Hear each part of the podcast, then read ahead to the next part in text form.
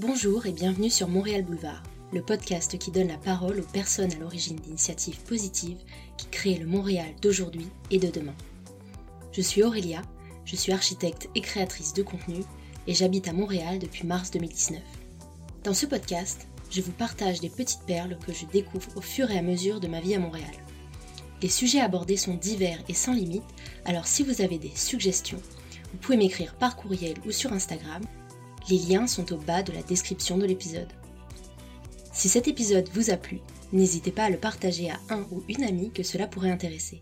N'hésitez pas à me le dire en m'écrivant sur Instagram, at montrealboulevard.podcast, en vous abonnant et en mettant 5 étoiles sur votre plateforme d'écoute préférée. Je me ferai un plaisir de vous lire. Aujourd'hui, dans ce 25e épisode du podcast, j'ai le plaisir de recevoir Chloé Pronovo Morgan, cofondatrice de l'organisme à but non lucratif Monthly Dignity, en français Dignité mensuelle. Cet organisme a pour but de lutter contre la précarité menstruelle à Montréal. Avec Chloé, nous avons parlé de ce que représente la précarité menstruelle, de comment lutter contre celle-ci et contre les tabous qui gravitent autour des menstruations, du processus de création et de gestion d'une OBNL et bien d'autres choses. Cet épisode a été enregistré à distance, le son est donc un peu moins bon, mais cela ne devrait pas gêner votre écoute. Aussi, cet épisode est selon moi très important, car il parle d'un sujet primordial dont on ne parle que trop peu et depuis très peu de temps, que vous soyez femme, non-binaire, homme, cette problématique est très importante. N'hésitez pas à partager cet épisode autour de vous afin de faire connaître ce sujet et l'organisme Monthly Dignity. Aussi, je mettrai en description les liens vers Monthly Dignity, quelques articles pour en savoir plus sur la précarité menstruelle, ainsi que plusieurs éléments qui ont été évoqués durant l'épisode. Je vous laisse donc avec ma conversation avec Chloé. Bonne écoute Bonjour, aujourd'hui je suis euh, avec Chloé. Euh, Chloé, tout d'abord, est-ce que tu peux te présenter et nous présenter ton parcours? Oui, euh, donc bonjour, merci de m'avoir sur ton podcast Aurélia. Donc mon nom c'est Chloé Pronovo Morgan. J'ai 24 ans, je viens de Montréal. Présentement, j'étudie en médecine à l'Université McGill et euh, je suis la cofondatrice de l'initiative à but non lucratif Monthly Dignity, en français Dignité mensuelle, euh, qui euh, a comme objectif de s'attaquer à la précarité menstruelle à Montréal. Et justement, est-ce que tu peux nous expliquer ce qu'est la précarité menstruelle pour ceux qui ne savent pas? Oui. donc, si je donne une définition courte. La précarité menstruelle, c'est l'incapacité euh, de d'aller chercher les produits dont on a besoin pour gérer ses menstruations de façon confortable. Euh, cette incapacité peut euh, découler de raisons financières, mais parfois c'est aussi à cause de barrières éducatives, culturelles, religieuses, politiques, etc. Mais le résultat euh, de la précarité menstruelle, c'est que l'individu va se trouver dans une situation très inconfortable où ils vont pas avoir les produits nécessaires pour gérer les menstruations euh, de façon confortable et avec euh, un sentiment de dignité. Oui, parce que c'est vrai qu'on ne se rend pas forcément compte, mais pour les personnes qui ont leurs règles, celles qui les ont pas peuvent pas s'en rendre compte, mais pour les personnes qui ont leurs règles, il faut savoir que c'est quand même un, certain budget euh, de, gérer ces menstruations. Euh, je sais pas, on peut peut-être l'estimer, ça dépend évidemment des personnes, mais peut-être une quinzaine de dollars par mois si on achète des protections jetables. Euh, et c'est sûr qu'il y en a certains qui doivent choisir entre manger puis s'acheter un paquet de serviettes hygiéniques ou, ou, même, comme tu disais, qui n'ont pas l'information en fait. Donc, oui. ça peut être un handicap en fait parce que si on n'a pas des protections suffisantes, on ne peut pas forcément aller travailler, on ne peut pas aller à l'école, on ne peut pas. C'est exactement ça. Euh, et c'est ça, la, la, définition de la précarité menstruelle, c'est ça, englobe aussi un manque d'accès à l'éducation euh, sur la santé menstruelle. Mm. Et euh, donc, comme tu l'as mentionné, c'est ça, ça peut être un manque de produits ou un manque d'éducation, mais les deux résultent dans une euh, une sorte d'inconfort, une honte euh, par rapport à ces menstruations qui ensuite limitent euh, les opportunités des personnes qui ont leurs règles. Et euh, comme tu l'as mentionné, ça peut avoir des, impacts ou des effets néfastes sur euh, les opportunités sociales, éducatives ou professionnelles qui finalement résultent en une, sorte, une, forme de, discrimination genrée contre les personnes qui ont leur menstruation. donc, c'est c'est une problématique avec des répercussions beaucoup plus larges qu'on le croirait euh, en y pensant initialement. Oui, puis en plus, il euh, faut quand même imaginer que les menstruations peuvent durer quand même euh, jusqu'à une semaine par mois, parfois peut-être même plus pour certaines personnes. Donc c'est quand même un quart quasiment du temps, en tout cas un tiers au moins du temps chaque mois. Donc c'est pas juste une heure par mois ou une heure par six mois, c'est vraiment c'est vraiment impactant pour ces personnes-là. Exactement. Et, pardon, euh, par rapport à, ce que tu disais, c'est non seulement est-ce que c'est une grande proportion du temps, mais il y a un effet cumulatif euh, à la précarité menstruelle. Parce que quand on se retrouve dans une situation où on n'a pas nécessairement les moyens euh, d'aborder ou de, de, se procurer les produits nécessaires pour gérer nos menstruations, on se retrouve dans des situations où on doit faire des, on doit prendre des décisions qui sont très difficiles, comme tu as mentionné, entre euh, un repas ou une boîte de tampons. Et on va aussi essayer de faire durer euh, les protections menstruelles qu'on a. Donc ça, ça peut mettre à risque pour euh, le syndrome du choc toxique. Mm. ça peut créer ou, ou, mener à des infections génitales, urogénitaires et ça peut euh, également euh, lié à d'autres infections virales ou bactériennes. Et somme toute, euh, ça a un impact néfaste sur non seulement la santé physique, mais également la santé mentale. Parce que si on se, retrouve dans cette situation à chaque mois et qu'on sait et on appréhende avoir ces règles à chaque mois, ben, comme je disais, ça, ça finit par avoir un effet cumulatif qui est, qui est dévastateur. Oui, exactement. Euh, et, en plus, d'autant plus que cette cause-là euh, est d'autant plus importante qu'elle est hyper euh, taboue en fait. parce que, évidemment, on pense, par exemple, si on pense à Montréal, j'imagine qu'avec l'association, les personnes que vous touchez le plus, que, dont vous occupez le plus, c'est certainement les, les, les, personnes itinérantes qui ont leur menstruation. Et euh, non seulement ces, ces femmes, pas, je dis ces femmes, c'est une erreur, ces, personnes qui ont la menstruation, euh, non seulement elles ont peut-être des difficultés euh, bah, à manger, à savoir où se loger. Donc ça, c'est, on va dire, un problème dont on a tous conscience. il y a beaucoup d'associations qui s'en occupent. mais la précarité menstruelle, c'est une forme de précarité. Mais en plus de ça, c'est une précarité qui est taboue. Euh, dont il y a peu de gens, en fait, je pense, qui en ont conscience. Moi-même, euh, moi-même, j'en ai vraiment pris conscience il y a seulement quelques mois, en fait, en, voyant beaucoup de, communiqués d'associations, en voyant des articles là-dessus. Mais moi-même, alors que je suis concernée par la question, j'en ai, très, j'en ai peu conscience parce qu'on en parle très peu, en fait, de base des menstruations. Mais alors, j'imagine que c'est, ça doit être euh, vraiment...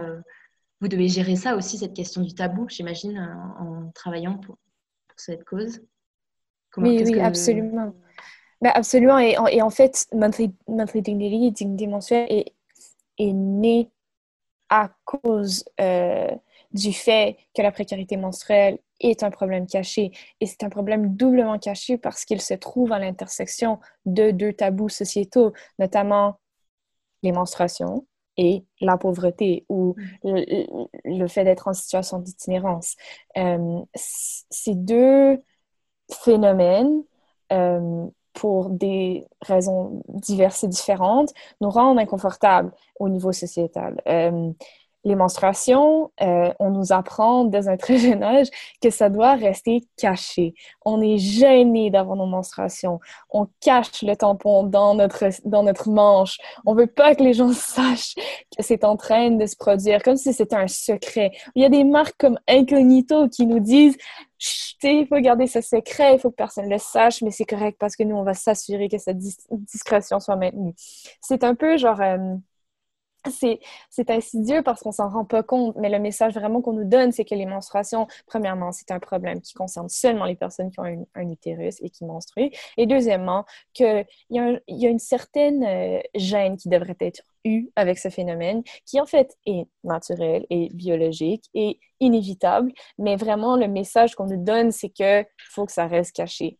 Et c'est un petit peu la même chose qui se produit avec euh, l'itinérance pas exactement, c'est pas manifesté de la même façon, mais on ressent un inconfort quand ça en vient à, l'itinérance. Même, je sais pas si tu as déjà eu cette expérience, mais de voir quelqu'un d'itinérant dans la rue, parfois on a le réflexe de détourner le regard parce qu'on mm. se sent impuissant, parce que c'est inconfortable de voir un autre être humain dans, une, dans de telles circonstances, parce qu'on ne sait pas quoi faire, on ne sait pas comment aider.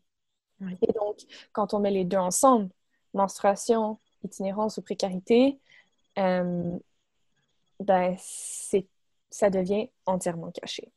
Oui, c'est ça. Ça devient, c'est un vrai handicap en fait euh, à ce niveau-là. Euh.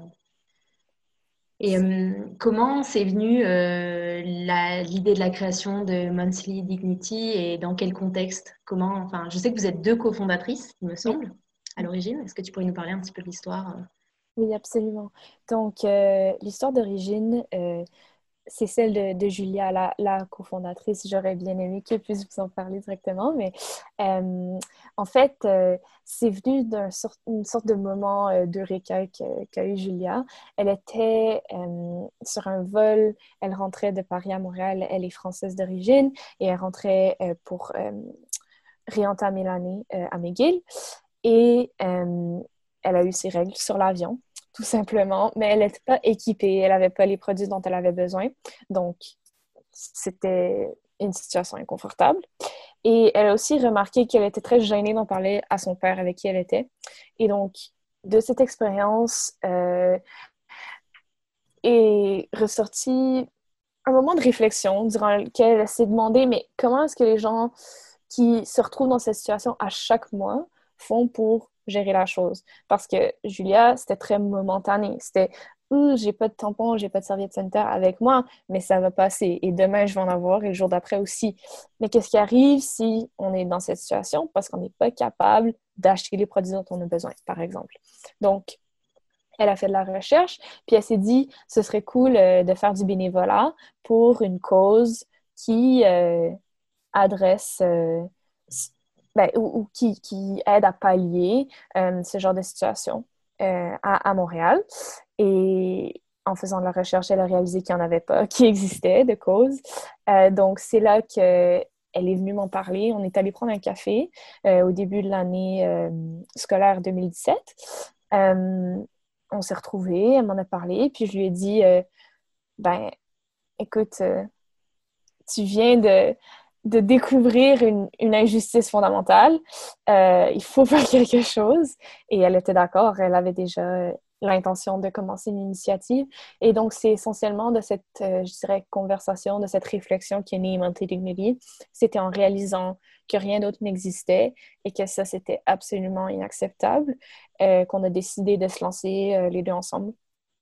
Et donc, on a, on a lancé l'initiative le 16 novembre 2017. Et concrètement, comment ça s'est passé euh, C'est quoi les étapes C'est euh, pour une personne qui voudrait lancer aussi une, une OBNL, donc c'est ça, c'est une, une, organisation à but non lucratif, il me semble. Oui.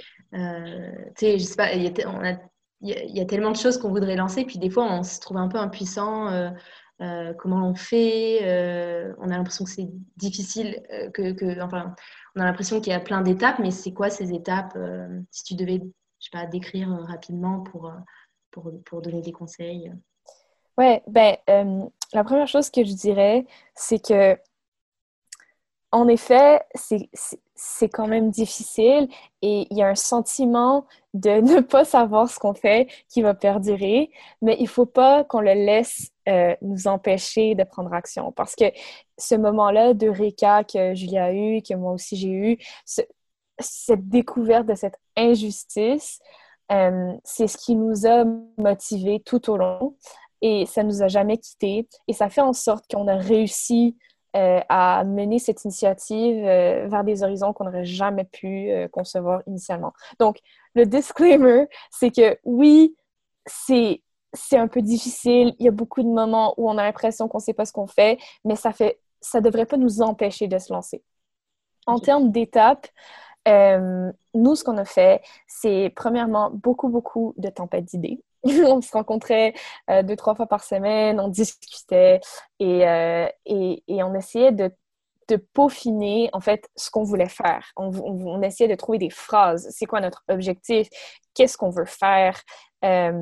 Et, comment? Ensuite, il fallait s'assurer qu'il y avait réellement un besoin. Donc, on a envoyé beaucoup de courriels à des abris, des centres de jour à Montréal pour demander comment euh, ou s'ils si distribuaient des produits d'hygiène menstruelle. Et la réponse euh, qu'on a eue, en grande, grande, grande majorité, c'était Oh, wow, on en a tellement besoin. On, on en reçoit presque jamais parce que les gens y pensent pas. Euh, justement, quand les gens pensent itinérance, ils pensent vêtements, nourriture, couverture, euh, mais ils pensent pas serviettes sanitaires et tampons.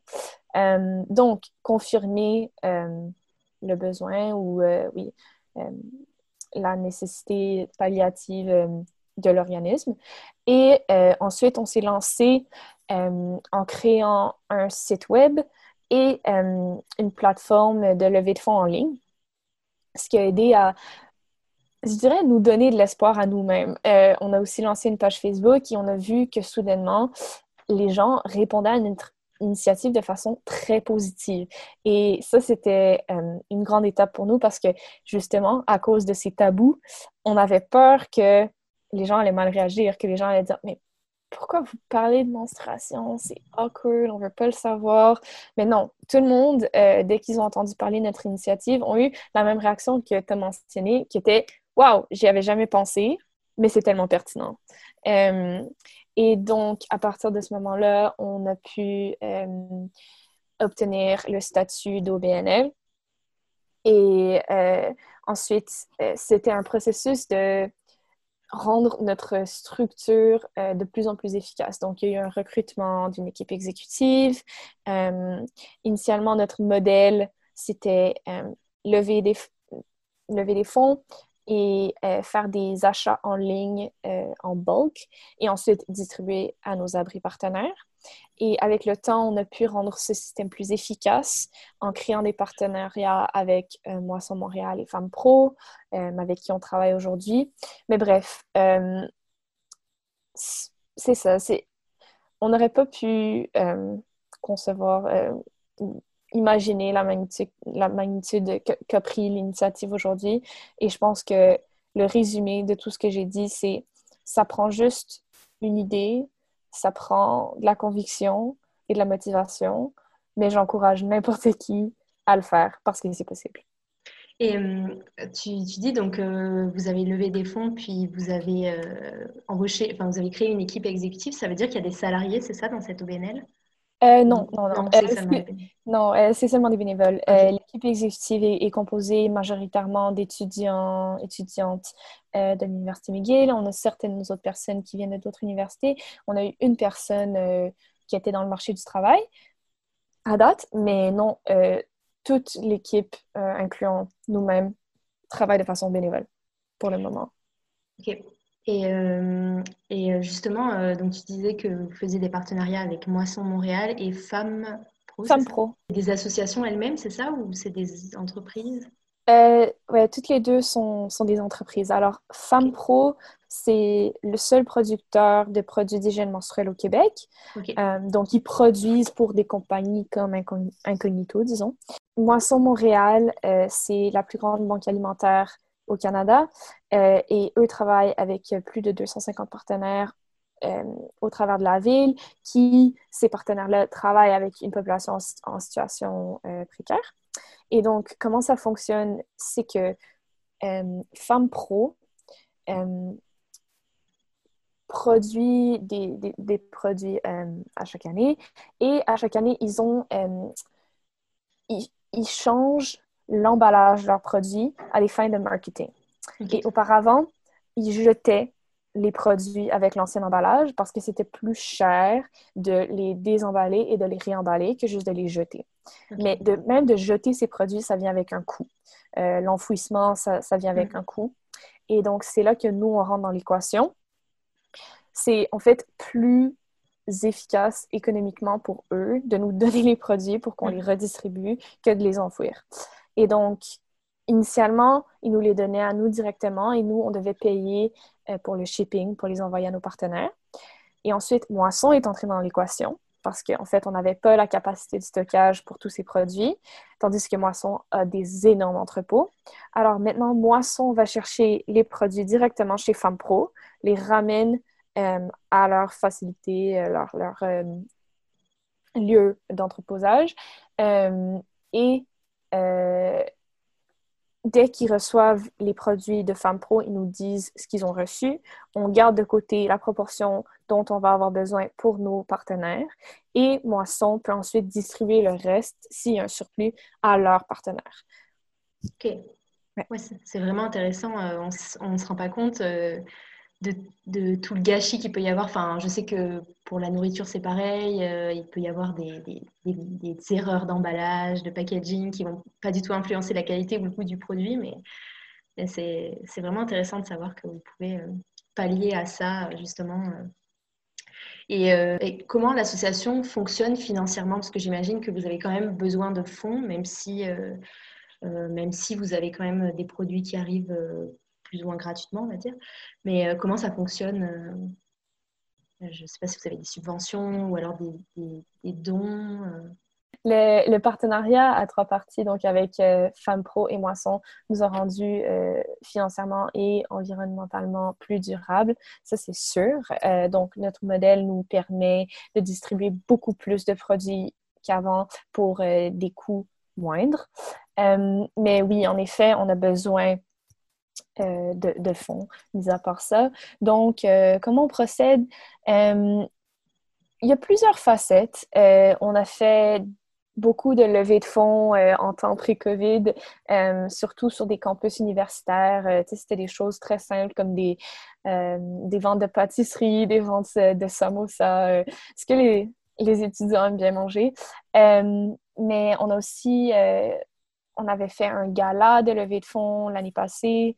Euh, on, a créé des événements euh, auxquels les gens peuvent participer euh, pour une, petite somme, mais qui s'avérait ouais, à, générer d'assez bons profits. Je dirais que la constante, c'est qu'on a une plateforme en ligne pour des dons. Donc, n'importe qui euh, qui est intéressé à faire un don peut le faire facilement. Euh, la plateforme qu'on utilise, c'est Chuft. Euh, Je mettrai le lien dans la description de l'épisode. Oui, merci. et oui, on, sollicite définitivement des, des, dons plus larges d'organismes, de banques. Récemment, on a eu une de la banque TD, mais on a aussi reçu le prix Force Avenir en 2019 euh, dans la catégorie de, de et justice, qui était quand même une grande somme. Donc, euh, c'est ça, on, a une approche assez variée, je dirais, à, lever les fonds, mais euh, ça se résume à des initiatives qu'on prend nous-mêmes en créant des événements, la plateforme en ligne et ensuite solliciter des dons plus larges d'organismes, de banques, etc. Et euh, comment vous avez mis euh, en place l'organisation au sein de, de, l'association? Euh, Je sais pas, j'imagine qu'au départ, c'est difficile de savoir qui fait quoi, comment, comment, on, comment commence, quelles sont les différentes étapes, comment vous avez fait pour justement vous organiser Oui, ça c'est une très bonne question. Et, en effet, c'était assez confus initialement. Euh, ben, dans les débuts, c'était seulement Julia et moi, donc on se divisait toutes les tâches, euh, que ce soit communication, finance, euh, bref, etc. mais avec le temps, s'est formée cette équipe dont j'ai fait la mention.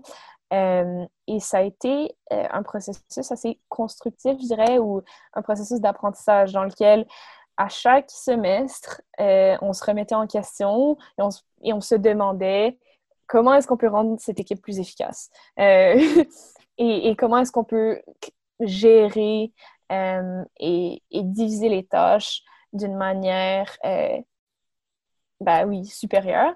et donc, maintenant, on a une équipe exécutive où tout le monde a des rôles assez précis, mais c'est quand même un esprit très collaboratif. Euh, je pense qu'on encourage parce que je trouve que ça, ça mène à une, une créativité euh, et euh, une motivation qui, qui peuvent donner des résultats surprenants.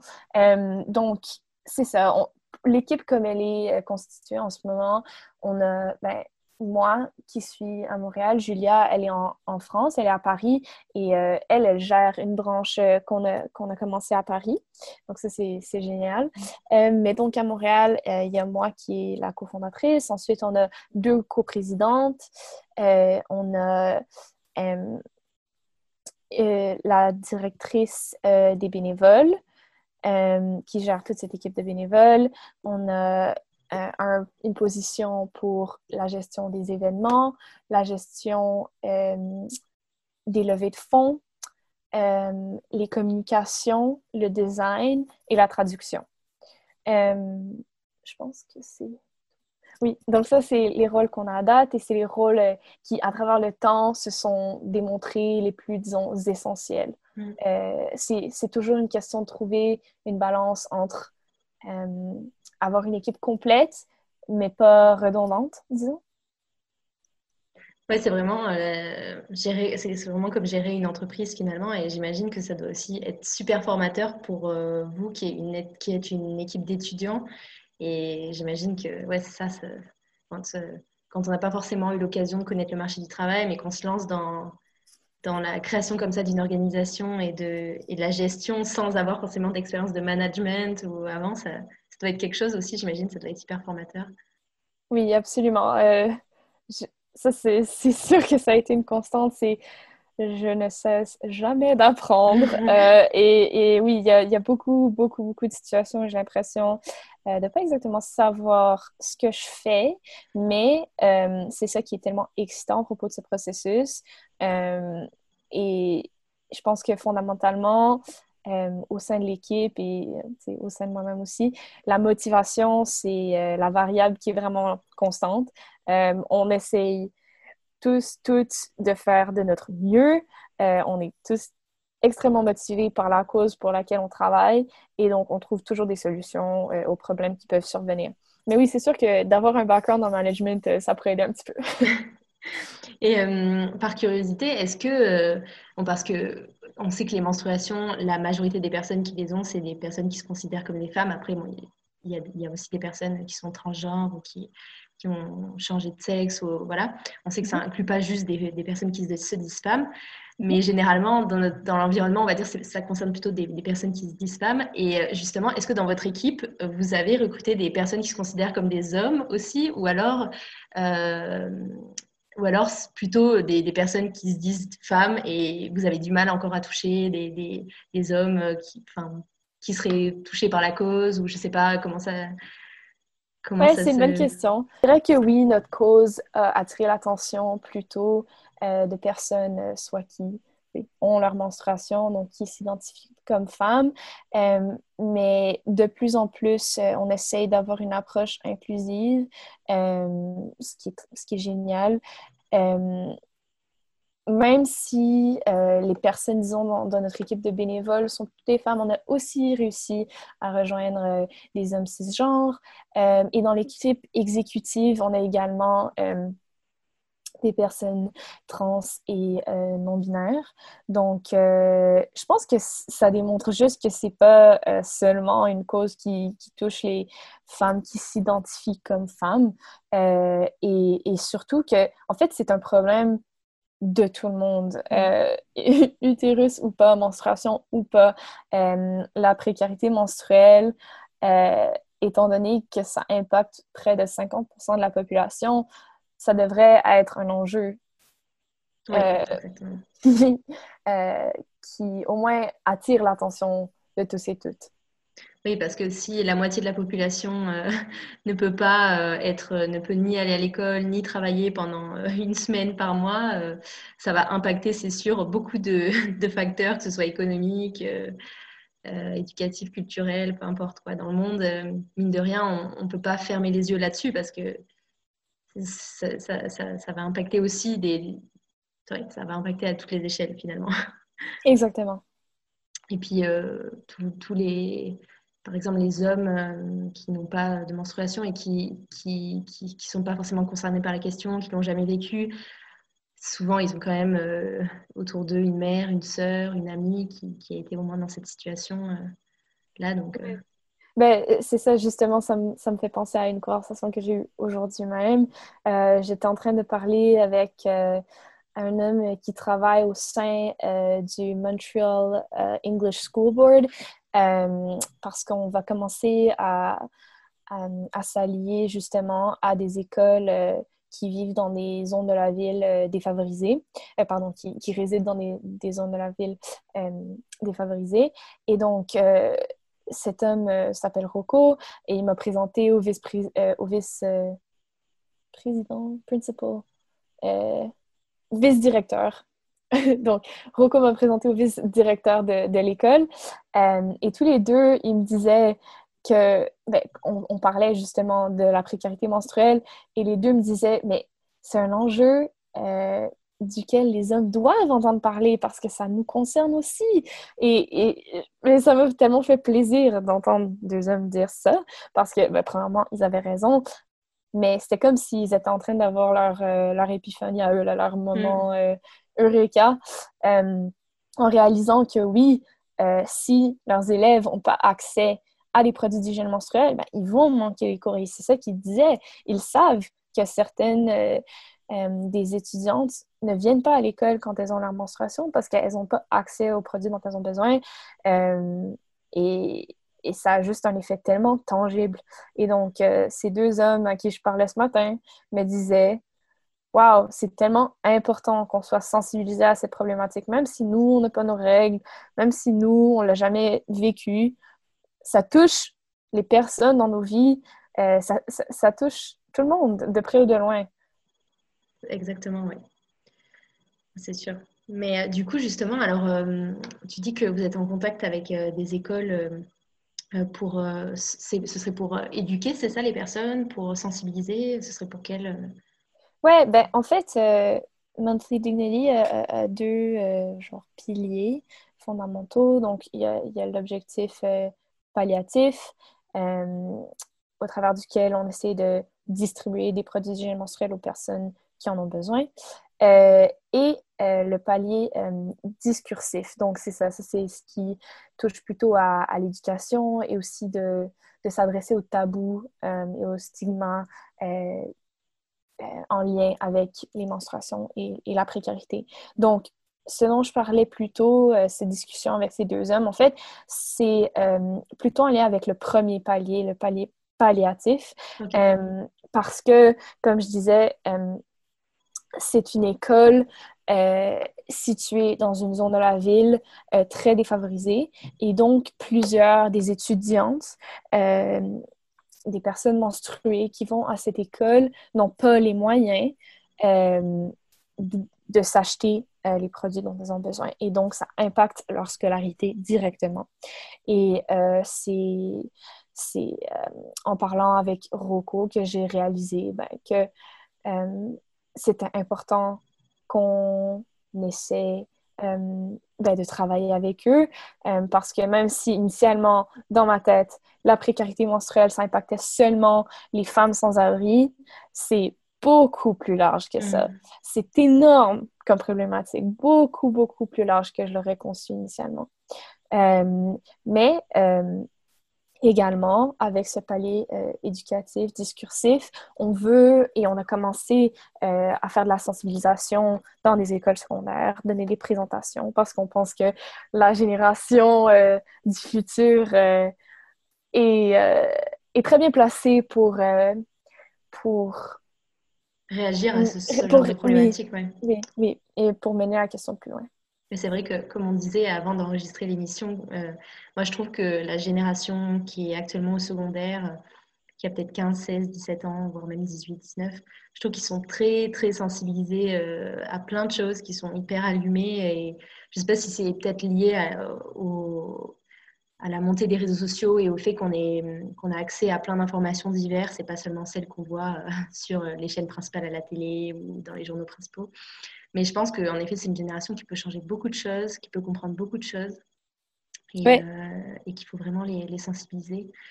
Euh, puis je pense aussi, j'imagine que ça paraît tout bête, mais le, fait de, de, sensibiliser aussi dans les écoles, ben, ça peut aussi permettre aux, personnes concernées par ce problème de mettre des mots en fait sur le problème et de se rendre compte qu'ils sont pas tout seuls et qu'ils ont des solutions à ça. Euh, parce que j'imagine que parmi euh, les jeunes filles euh, qui n'ont pas les moyens au secondaire, leurs parents n'ont peut-être pas les moyens de, payer des, des, protections, et puis elles, elles n'ont pas conscience qu'en fait c'est une forme de précarité, elles n'ont pas conscience que c'est ça peut-être qui, qui les qui provoquent un petit peu leur, euh, leur échec scolaire parce qu'elles manquent pendant une semaine par mois les cours. Enfin, c'est tout un tas de choses qui peut vraiment euh, euh, décanter et puis provoquer des, des, des, prises de conscience, je pense. Oui, absolument. Je pense que, je pense que l'éducation, c'est un outil essentiel à la notion de empowerment, à la notion de je sais pas comment dire en, français, mais self-advocacy, de cette, euh, cette habilité de vocaliser nos besoins. Et mm. ça, c'est essentiel quand on est jeune et qu'on dépend financièrement de quelqu'un d'autre. Si, on est, si on est gêné et nos menstruations sont tellement tabous qu'on veut même pas en parler, on serait pas capable de dire à nos parents, nos professeurs, qui que ce soit, que Allô, j'ai besoin d'une serviette sanitaire parce que j'ai mes règles. Non, on, on va être tellement gêné qu'on va vouloir se cacher et toutes les conséquences dont on parlait euh, initialement vont en découler. Donc, euh, donc euh, c'est ça, l'éducation par rapport au cycle menstruel, par rapport aux menstruations, par rapport au fait que c'est un phénomène biologique et normal et qui est signe de bonne santé, c'est tellement important. et que c'est pas sale aussi. Et, et, que c'est pas sale, non, c'est l'inverse. Donc, euh, et ça, c'est un élément euh, aussi, je pense, euh, sur lequel on veut travailler, sur lequel on doit travailler, même au niveau sociétal. Et c'est marrant parce que je pense aussi à, En fait, le premier épisode du podcast, je l'ai fait avec Erika, la cofondatrice de Madame Lovary. Je ne sais pas si tu connais. Ah, bah oui, on, a travaillé avec eux. Ok, ben, là, c'est une marque de protection menstruelle lavable, en fait. Et euh, on a parlé du fait que euh, aussi dans le marketing euh, des marques de, protection menstruelle, il y a aussi le fait que on montre le sang bleu. Alors, déjà, déjà, ça crée un tabou parce qu'en fait, on veut juste pas montrer la couleur du sang qui n'est pas bleu, qui est bien rouge. et, et, du coup, c'est juste que dans la représentation, quoi, on veut, on veut pas en parler, quoi. C'est tabou jusqu'au bout, même dans les publicités, toutes les serviettes, elles sont toutes blanches. Enfin, tout est, il faut tout cacher. Il faut, c'est non, mais euh, absolument. Et euh, j'en parlais avec ma soeur récemment, mais on a, utilisé le, terme euh, les euphémismes menstruels. Tu sais, c'est comme on n'est pas capable de dire les réels mots, on n'est pas capable de montrer le réel sang. Et tout ça, tout ça, ça, vient jouer dans la honte menstruelle qui est tellement puissante et dont on a parlé plus, plus tôt, mais cette notion que oui, les règles, c'est sale, que les règles, ça doit être caché, que les règles, c'est un problème seulement des femmes, des personnes qui menstruent, que ça peut pas être euh, adressé dans la, dans la sphère publique, que c'est tellement absurde si on y pense vraiment. Euh, mais c'est tellement présent et c'est tellement puissant. Et mm. moi, moi-même, j'ai vécu cette expérience. J'allais à une école secondaire uniquement avec des filles. Il n'y avait aucun garçon. Et malgré ça, quand j'avais mes règles, je cachais mon tampon dans ma manche et j'allais aux toilettes en catimini, comme si j'avais le secret national le plus haut placé pour ce que personne ne sache que j'étais en train de changer ma protection sanitaire. Et c'est c'est quand même fou. Ouais, c'est incroyable. Et comme tu dis, même jusque dans les termes qu'on utilise, même entre nous, entre filles, on va pas dire j'ai mes règles ou j'ai une menstruation, on va dire. Euh, on, a, on a plein d'expressions euh, pour paraphraser. Je suis dans ma semaine. Euh, ouais. it's that time of the month. C'est ouais, la même chose en anglais, en anglais et en français. Mais je dois dire quand même que je trouve qu'au Québec, j'ai l'impression que c'est moins tabou. Enfin, moi, les peu d'expériences que j'ai j'ai eu à faire, par exemple, avec des collègues, bon, pas avec des hommes, mais avec des femmes. Même, tu vois, en France, par exemple, j'aurais pas forcément dit à une collègue que je connais à peine euh, que ouais, j'ai mal au ventre parce que j'ai mes règles, etc. Alors qu'ici, ça m'est arrivé plusieurs fois où euh, je me sentais pas très bien et qu'on me disait Ah, est-ce que euh, tu as tes règles? Est-ce que, et Ou même que la personne me disait Ah, je suis pas très bien, j'ai mes règles. Et entre collègues, tu vois, j'étais comme Ah ouais, c'est. Même, même limite devant des collègues hommes, tu vois, on en parlait et je trouvais ça plus. je trouvais ça moins tabou en fait. Alors après, peut-être que j'ai pas eu une grosse expérience puis que finalement, c'est juste euh, un des cas isolés, mais, mais il me semblait euh, que ça me paraissait moins tabou. Donc, euh... Ouais, tant mieux. Et, je dirais que je pense qu'il y a quand même eu un progrès assez marqué dans les, dans les récentes années par rapport à ça. Même en termes de la précarité menstruelle, c'est un mot qui, quand Julien et moi, on a commencé l'initiative. Je ne sais même pas s'il existait. En, bref, moi, j'en étais pas consciente. Mais je pense que dans les 3, 4, 5, peut-être dernières années au Québec, il y a une sensibilisation qui s'est faite par rapport à ça. Et, je pense qu'il y, a un réel mouvement euh, qui est en cours par rapport à, je sais pas, une certaine libération de tous ces tabous et ces enjeux. Euh, et donc, ça me laisse assez optimiste. Oui, c'est vrai que même sur plein de sujets, on voit que qu'il y a plein de tabous qui sont levés. Donc, j'imagine que ça, ça doit en faire partie aussi, ça, ça doit suivre. Euh, et puis justement, d'un point de vue politique, est-ce que vous avez des, échanges avec euh, euh, les, institutions, euh, les, gouvernements, que ce soit au niveau de la ville, de Montréal ou du Québec ou même du fédéral? Est-ce que vous avez des échanges avec des personnes Est-ce que vous savez s'il y a des initiatives qui sont en train d'être mises en place, des lois, peu importe?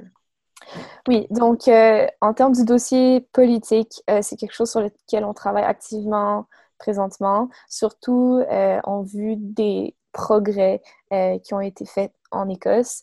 Euh, donc, cette nation a récemment passé une loi qui garantit un accès universel aux produits d'hygiène menstruelle à travers la nation. Donc, ça, c'est un progrès incroyable. C'est quelque chose auquel j'ai rêvé, mais je n'étais pas sûre que ça pouvait arriver un jour. Et de voir ça, ben, ça, me, ça me motive énormément. Euh, donc, on a été en contact avec Catherine Fournier, qui est une députée euh, au Québec, qui a passé une motion pour que euh, la question de la précarité menstruelle soit étudiée à l'Assemblée nationale. Et donc, cette question est en ce moment sous révision auprès du Conseil de la condition de la femme. Donc, ça, c'est déjà une première étape.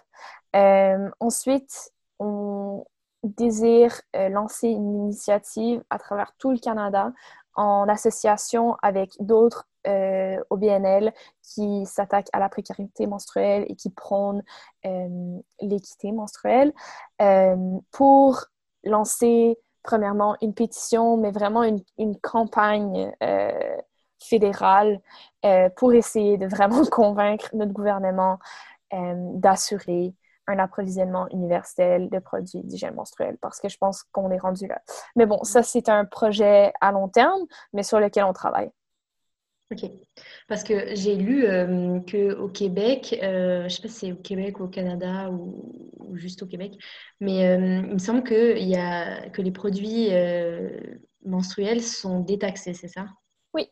Ouais, depuis quelques années, je pense. Oui, ouais, je pense 2016. OK. Quelque chose. Mhm.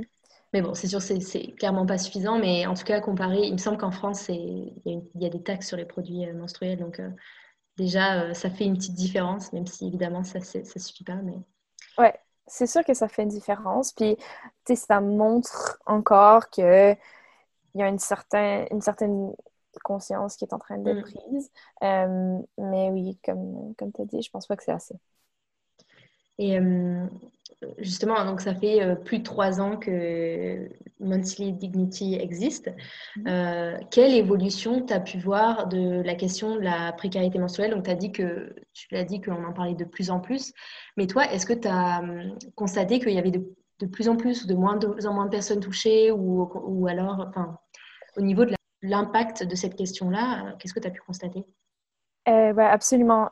c'est ouais, ce que j'ai constaté, c'est que la précarité menstruelle, c'est un problème tellement plus large que je le croyais initialement. Euh, comme j'ai dit, quand on a commencé avec Julia, on a regardé les statistiques, on a vu qu'il y avait 720 femmes itinérantes à Montréal et on s'est dit, OK, parfait, ben, c'est la population qu'on veut aider, on se lance euh, et c'est ce qu'on va faire. Mais ensuite, on a découvert que ouais, l'itinérance, euh, comme elle a été calculée dans ce recensement, n'est pas du tout assez large parce qu'il y a le phénomène d'itinérance cachée, mm. par lequel les personnes, oui, peut-être vont pas fréquenter des abris, mais n'ont pas non plus un logement à eux. Oui, euh, ouais, donc, euh, donc ça c'est déjà euh, au-delà de l'itinérance qui a été recensée, il y a aussi l'itinérance cachée. Et ensuite, il y a la précarité. Donc, les personnes qui ne sont pas en situation d'itinérance, mais qui ont un budget très limité et qui doivent faire des sacrifices pour s'acheter des produits d'hygiène menstruelle, ce qui est déjà en soi complètement absurde. Et ensuite, on a les personnes qui vivent dans les marges de la société des personnes euh, qui sont plus vulnérables, que ce soit des mères monoparentales, des immigrants récents, euh, des personnes dans la communauté LGBTQ+, des personnes... Euh, bref, de, de, toutes sortes d'origines différentes. N'importe qui qui est dans une situation de marginalisation est beaucoup plus à risque de souffrir de précarité menstruelle. Et donc, euh, et, le plus récent ajout à cette liste, ce sont les étudiants, les étudiantes, euh, donc des enfants, des adolescents qui n'ont pas encore de revenus, euh, qui ont peut-être pas l'habilité de vocaliser leurs besoins, mais oui, qui menstruent. donc, bref, la question de la précarité menstruelle devient de plus en plus large à la place de devenir de plus en plus étroite. ce qui vraiment me mène à cette conclusion que une action au niveau gouvernemental est absolument requise. Parce que oui, Monthly Dignity, ça fait trois ans qu'on existe. Oui, on a distribué beaucoup de produits. Oui, on continue à travailler fort, mais la question de la, précarité menstruelle ne peut pas être résolue par un groupe d'étudiants, euh, étudiantes qui étudient à temps plein et qui essayent d'adresser cette problématique énorme. C'est pas assez. On a besoin, besoin d'une action plus large. Oui, je comprends. J'ai regardé plusieurs vidéos par rapport à ça euh, récemment et euh, en fait, moi, je suis très sensibilisée aussi à la question de l'environnement et quand j'avais interviewé justement Erika, euh, cofondatrice de Madame Lovary, donc qui sont des, protections lavables, sûr, je sais que elles, par exemple, Madame Lovary, elles, ont beaucoup beaucoup lutté pour qu'il euh, y ait une partie des, protections lavables qui soient euh, lavables ou en tout cas recyclables, que ce soit des, que ce soit des cups, etc., euh, qui soient remboursées en partie par les mairies à Montréal. Donc c'est actuellement le cas, c'est-à-dire que on, selon, l'arrondissement dans lequel on habite, on peut avoir des subventions et être remboursé en partie de nos achats éco-responsable entre guillemets et ça permet de limiter l'enfouissement. Enfin, il y a toute une, question euh, derrière tout ça. Mhm. Mais évidemment, euh, c'est super important cette question. Puis quand on peut se permettre, euh, c'est sûr que ça revient même moins cher d'acheter des, des, protections lavables, réutilisables, etc. quand on peut se le permettre, c'est génial. Mais pour ça, il faut avoir accès à un point d'eau, il faut avoir une machine à laver chez soi. Et souvent, justement, ces problématiques-là, ben, on ne peut pas dire aux itinérants, ben, achetez-vous des, euh, des, culottes menstruelles, euh, des cups, euh, vous verrez, c'est moins cher. On ne peut pas leur dire ça. Parce qu'eux-mêmes n'ont pas accès forcément à ces points d'eau et ça peut même être dangereux parce qu'ils ne peuvent pas les laver, en fait. Donc, finalement, c'est tout un tas de, de questions qu'on qu'on imbrique les unes dans les autres, de problématiques qui finalement ne sont pas forcément ne euh, peuvent pas forcément coïncider l'une avec l'autre. Et, et j'imagine que. Est-ce que vous, vous avez euh, des contacts justement avec euh, des. Tu disais que vous aviez travaillé avec Madame Lovary. Mhm. Dans quel contexte oui, ben, en fait, c'est intéressant toute cette question, c'en est une qu'on s'était posée parce que les alternatives éco-responsables ont des avantages et des inconvénients, mais en fait, souvent, les avantages pèsent plus lourd. puis justement, on, a distribué des coupes menstruelles euh, à certains de nos, partenaires et il y a certaines personnes pour qui c'est une option fantastique parce mm. que, euh, ben, surtout les coupes, en fait, euh, je dirais plus, que les, culottes réutilisables, les coupes, tout ce que ça requiert, c'est de l'eau et du savon pour, pour être maintenu. Et étant donné que c'est fait avec des produits bien réfléchis, ça diminue le risque euh, de, syndrome euh, mm. du choc toxique. Donc déjà, ça c'est fantastique. Et c'est réutilisable, ça peut être gardé jusqu'à trois ans. Donc pour les individus pour qui ça marche, ça peut être un produit de empowerment, justement, parce que une fois que cette coupe euh, est, acquise, ben, c'est un outil qui, qui dure, qui présente moins de risques pour des infections et qui ensuite élimine cette insécurité par rapport à est-ce que je vais devoir me procurer des produits ce mois-ci. Mm. Mais cela dit, comme tu l'as mentionné, c'est pas une option qui marche pour chaque personne qui a ses règles. Parce mm. que c'est ça, quand on vit dans des circonstances où euh, on ne sait pas où on va dormir ce soir-là, euh, on a des problèmes juste à gérer ses possessions, euh, des, choses comme ça, des alternatives qui, disons, augmente le niveau de comme responsabilité. Des fois, c'est juste c'est juste une chose de trop. C'est juste une chose de trop sur la liste. Euh, puis c'est pas quelque chose qui peut être avantageux. Mais, mais c'est ça, comme je l'ai dit, c'est une option. C'est une option qu'on offre euh, aux abris avec lesquels on travaille. Et il y a quand même une certaine demande. Donc ça, c'est assez intéressant. Oui, j'imagine, par exemple, quand tu parlais des, des, jeunes, des, enfin, des personnes, des jeunes adolescents qui ont leurs règles euh, au secondaire, par exemple, ces personnes-là, si elles ont un, accès à une cuisine puis qu'elles ont un, logement, euh, ça peut leur en effet être une option. Oui, totalement. Puis euh, c'est ça, je ne l'ai pas exactement mentionné, mais les, abris, les centres de jour avec lesquels on travaille, il y a comme un, spectre euh, au niveau de, la stabilité qui sont offerts. Donc, tu sais, c'est ça, il y a certains abris où c'est comme vraiment une option d'urgence où les personnes vont venir passer une nuit, mais jusqu'à euh, le affordable housing, tu sais, mm. les, les, foyers. Mm. les foyers subventionnés où les personnes vont vraiment vivre là pendant des années. Donc, pour ces, ces, personnes-là qui ont un niveau de stabilité plus élevé, les options réutilisables, les coupes, euh, c'est une bonne option. Tu parlais tout à l'heure du fait que la cofondatrice euh, Julia est actuellement à Paris, puis j'ai vu qu'en mai 2019, vous aviez monté la branche euh, des Monthly Dignity à Paris. Mhm. Euh, comment ça s'est mis en place et quels enjeux euh, vous rencontrez? J'imagine qu'il y a des similarités, mais est-ce que, je sais pas, il y a des différences ou il y a des choses dont vous êtes rendu compte Ouais, donc, donc oui, similarité et différence définitivement. la branche a été mise en place avant même que Julia retourne en France. en fait, c'est quand même une drôle d'histoire. quand on a commencé Monty Dignity, euh, à Montréal. J'étais allée dans tous mes cours euh, à McGill et j'avais donné une présentation sur notre initiative parce que je voulais encourager les gens à nous liker sur Facebook, à nous, à nous soutenir dans les médias sociaux. Et euh, il y avait une collègue de classe dans ma classe d'espagnol qui avait retenu ma présentation, qui avait trouvé ça intéressant. Et elle, justement, elle était française, elle a gradué, elle est retournée. Et l'idée de Montré Dignity lui revient à l'esprit une fois de retour en France. Et elle m'a contactée, elle m'a dit ça, m'intéresserait de, commencer quelque chose de similaire. Est-ce que, est que tu pourrais me donner des conseils? Euh, Et donc, finalement, ben, on lui a donné l'option de juste créer une branche de Monthly Dignity à la place de commencer de zéro, euh, de, c'est ça, de, s'associer à nous euh, et de procéder de cette manière. Et donc, c'est ce qui est arrivé. Et environ une demi-année plus tard, ben, Julia a gradué et donc elle est allée la rejoindre. Et euh, depuis, ben, ça a été un processus collaboratif. Euh, en termes de différence, ben, un, une grande chose, c'est qu'il y a une autre initiative euh, en France qui s'appelle Règles élémentaires qui mm. travaille dans ce domaine.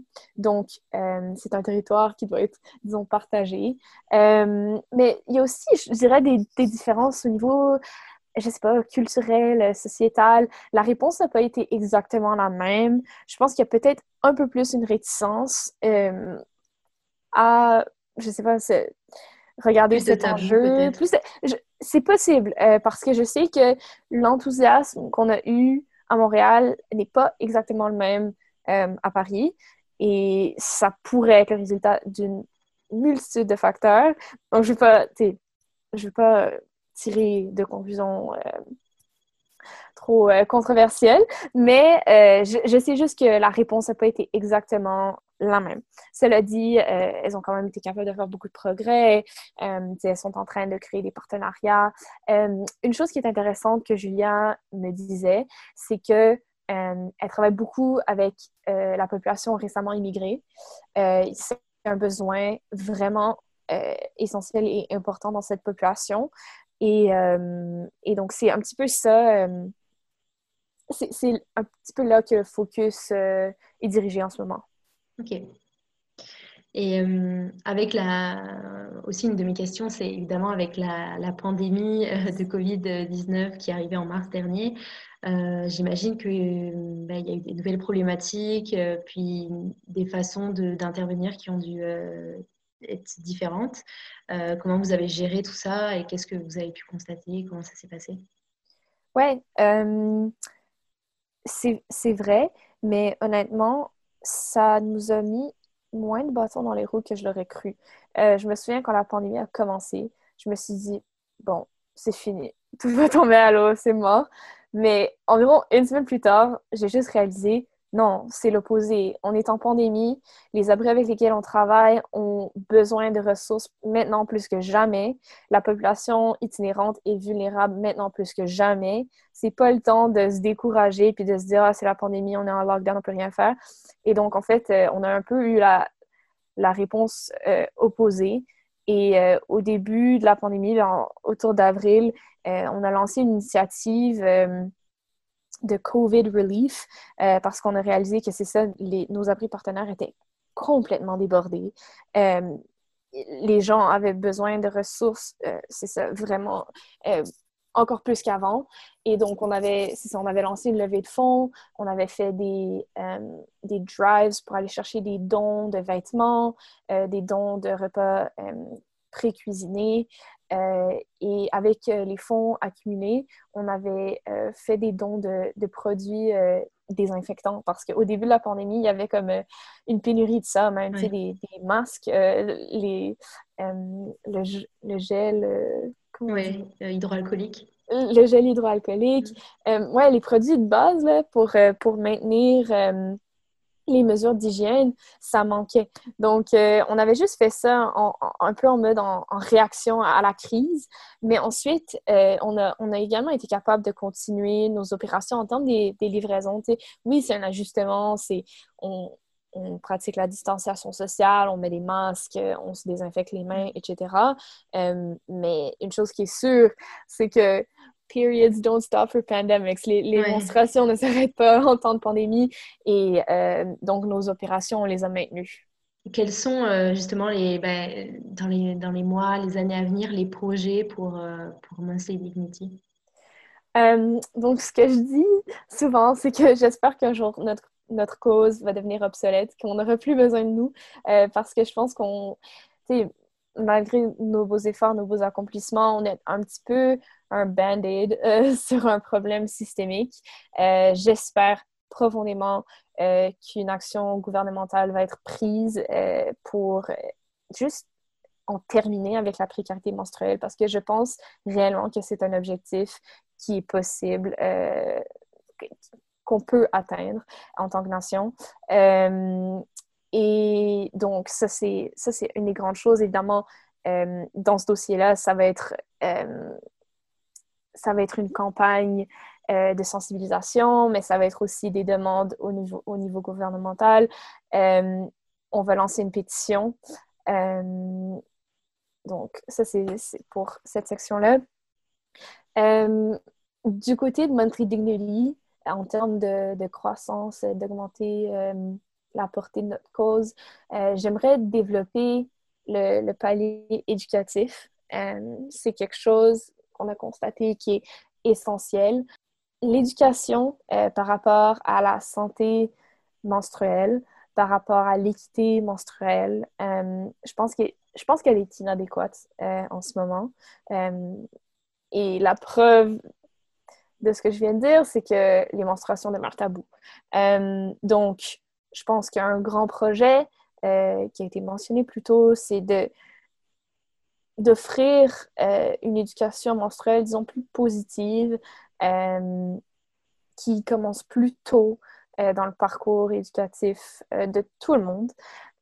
et justement d'impliquer tout le monde dans cette cause, hommes, femmes et toutes les identités qui sont entre les deux. Parce que c'est une question qui touche tout le monde.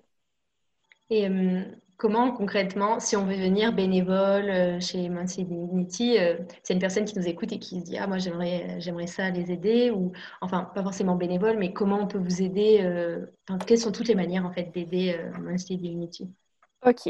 Donc il y a plusieurs manières. la façon, disons, la plus simple, c'est d'aller nous soutenir dans les médias sociaux. Donc, on a Facebook, Instagram, c'est simplement Monty Dignity de partager le contenu qu'on publie pour sensibiliser d'autres personnes, c'est toujours fantastique d'en parler. Euh, le bouche à oreille, ça peut aider beaucoup parce que, comme on l'a dit euh, au début de cette conversation, la précarité menstruelle, c'est un enjeu caché et on veut, on veut que le message se passe euh, et, soit répandu au plus de personnes possible. Ensuite, euh, un soutien financier est possible en faisant des dons euh, à travers notre plateforme Chuft qui se retrouve sur notre site internet qui est juste montedignity.com. Euh, puis ensuite, pour un engagement, disons, plus actif, c'est possible de devenir bénévole ou exécutif. En ce moment, on est en, train de recruter notre VP événement. donc, si ça intéresse aussi, la candidature est en ligne. Euh, dans nos médias sociaux. Mais pour être bénévole, euh, il suffit de juste nous envoyer un message, euh, que ce soit sur Instagram ou Facebook, manifestant l'intérêt. Et on va vous rediriger vers un, document Google à remplir, un formulaire. Et ensuite, les, les, bénévoles sont admis dans, un, groupe Facebook qui est dirigé par notre fantastique Emma, qui est la, responsable des bénévoles. Et euh, pour être bénévole, il y a, deux sections. Euh, il y a les conducteurs qui nous aident avec euh, nos livraisons de produits et il y a les, les éducateurs qui vont nous aider dans le palier ben, éducatif sur la question de la précarité menstruelle. OK. Alors, tous ceux qui sont intéressés pour aider l'association, ben, vous savez quoi faire maintenant. Euh, j'ai aussi une question. Euh, j'ai vu que sur le site que vous aviez lancé un podcast, si je ne me trompe pas, qui s'appelle euh, Monthly Dignity. Est-ce que tu veux en parler un peu? Donc, en fait, le podcast Monthly Dignity, c'est une initiative de Monthly Dignity France. donc, pour le moment, on n'est pas très impliqué dans ce podcast ici. Par contre, c'est un projet qui est en cours, mais je ne peux pas vraiment en dire plus. OK. Ben, en tout cas, il me semble qu'il y a quelques épisodes qui sont déjà accessibles. Oui, absolument. Et je vous, je vous recommande de les écouter. Mais ça, c'est, c'est, c'est pas nous qui les avons créés, c'est Dignity France. OK. Euh, puis, euh, toi, quels sont tes projets à toi? Parce que tu dis que tu étudies médecine. Euh, en parler, donc tu, t'occupes de l'association. c'est deux causes, enfin, c'est, deux volets qui sont, j'imagine, à la fois liés, mais à la fois différents. Euh, comment, enfin, comment tu te vois plus tard? Quels sont tes projets professionnels euh, quand tu auras fini tes études ou peu importe, euh, dans un futur proche? Ouais, donc, en fait, dans mon futur proche, j'espère aller faire une maîtrise avant de terminer mes études en médecine parce que j'aimerais ça avoir une carrière qui incorpore un aspect clinique et un aspect de recherche. Euh, la spécialité qui m'intéresse, c'est la psychiatrie, mais j'ai vraiment, vraiment un intérêt pour la neuroscience. Euh, donc, c'est ça, ce serait d'aller faire une maîtrise, euh, de prendre une pause, c'est ça de mes études, faire une maîtrise en neurosciences pour apprendre toutes les méthodologies, les, les, bases au niveau scientifique pour être capable de, d'ensuite intégrer la recherche à ma carrière. Et ensuite, euh, ben oui, de faire une résidence en psychiatrie idéalement euh, pour ensuite euh, me lancer dans ce domaine. mais en termes de comment est-ce que je me vois continuer avec ma pédagogie, j'espère quand même un jour que la cause pourra devenir indépendance de moi. Euh, c'est quelque chose sur lequel euh, on travaille en ce moment, c'est de rendre ça, disons, plus systématique et, euh, et même genre reproductible, tu sais, que, ça devienne un genre de, modèle qui n'est pas seulement dans ma tête ou dans la tête des, des exécutifs, mais réellement quelque chose qui peut être reproduit par n'importe qui qui a vraiment la, la motivation de le faire. Et donc, ouais, c'est quelque chose euh, sur lequel je travaille en ce moment. J'essaie euh, de, de, de, disons, répartir le pouvoir pour, que, pour que tout le monde puisse créer des initiatives telles que celle-ci. c'est intéressant. Toi, est-ce que tu es montréalaise Est-ce que tu... Oui. Et comment tu... Tu dois bien connaître Montréal, du coup, j'imagine, si tu as toujours vécu euh, comment tu vois Montréal dans 10 ans? Parce que j'ai l'impression que c'est une ville qui est en pleine évolution, que ce soit d'un point de vue physique, social, euh, architectural, urbain, peu importe. Comment toi tu vois euh, cette ville dans 10 ans? C'est une, une, belle question. Puis je pense que COVID, ça a forcé une certaine réflexion par rapport à cette question parce qu'il y a certaines des institutions, disons, traditionnelles qui sont en train de. qui ont de la peine à survivre. Euh, pour une certaine raison, je pense à, disons, la, rue Sainte-Catherine en ce moment, euh, ce, ce, centre de consommation euh, qui, faisait mon bonheur quand j'avais 14 ans, mais qui en ce moment, je réalise, c'est peut-être pas la voie du futur. dans 10 ans, j'espère voir un Montréal plus centré sur la communauté. Je pense qu'on a déjà cette, ce désir, mais je pense qu'il pourrait se développer plus loin. Euh, j'aimerais voir un Montréal euh, plus, euh, disons, pas indépendant, mais qui, qui opère ou qui favorise ce qui est fait et créé localement, euh, ça, c'est une façon euh, d'être plus environnementalement responsable, mais c'est aussi une belle façon euh, d'aider à relancer l'économie. Donc, c'est ça. Je pense qu'il y a un aspect communautaire déjà fort à Montréal, mais j'aimerais le voir se développer davantage d'avoir, je sais pas, des jardins communautaires, euh, des jardins sur les toits, d'encourager la souveraineté alimentaire, euh, d'encourager, oui, c'est ça, des causes euh, qui sont à l'intersection de l'environnement et de l'économie et du bien-être commun. OK. Mais oui, c'est une belle vision de Montréal. Puis je pense que c'est quand même une ville qui s'y dirige progressivement, même si c'est une ville assez, je l'ai dit plusieurs fois dans les précédents podcasts, mais c'est une ville qui est assez partagée, Montréal, entre le côté très communautaire, euh, dans certains quartiers où les gens prennent vraiment possession du quartier et, ils mettent du, cœur, euh, versus une partie de la ville qui est très euh, nord-américaine, notamment le centre-ville. avec ses tours, avec ses tours de bureaux qui sont actuellement vides, comme tu dis, la rue Sainte-Catherine, qui est une rue commerciale et qui finalement, il n'y a plus personne en ce moment. il y a un peu cette binarité un petit peu dans Montréal. Mhm. qui est assez intéressante à, mhm. voir, je trouve. Euh, et enfin, euh, est-ce qu'il y a une œuvre, un média, un livre, peu importe, que tu voudrais conseiller à nos auditeurs euh, qui t'a marqué récemment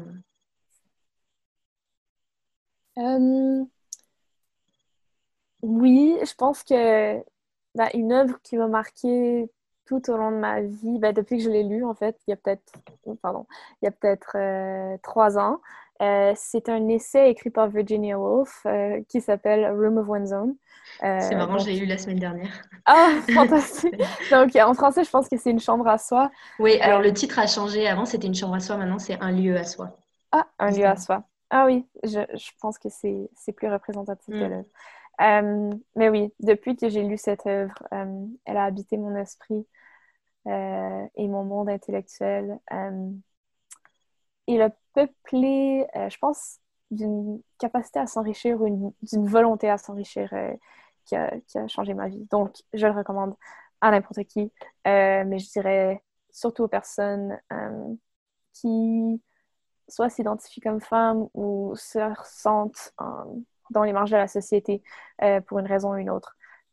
parce que c'est une œuvre qui encourage quiconque à prendre sa place dans la sphère physique et intellectuelle euh, et de se donner le droit à la créativité.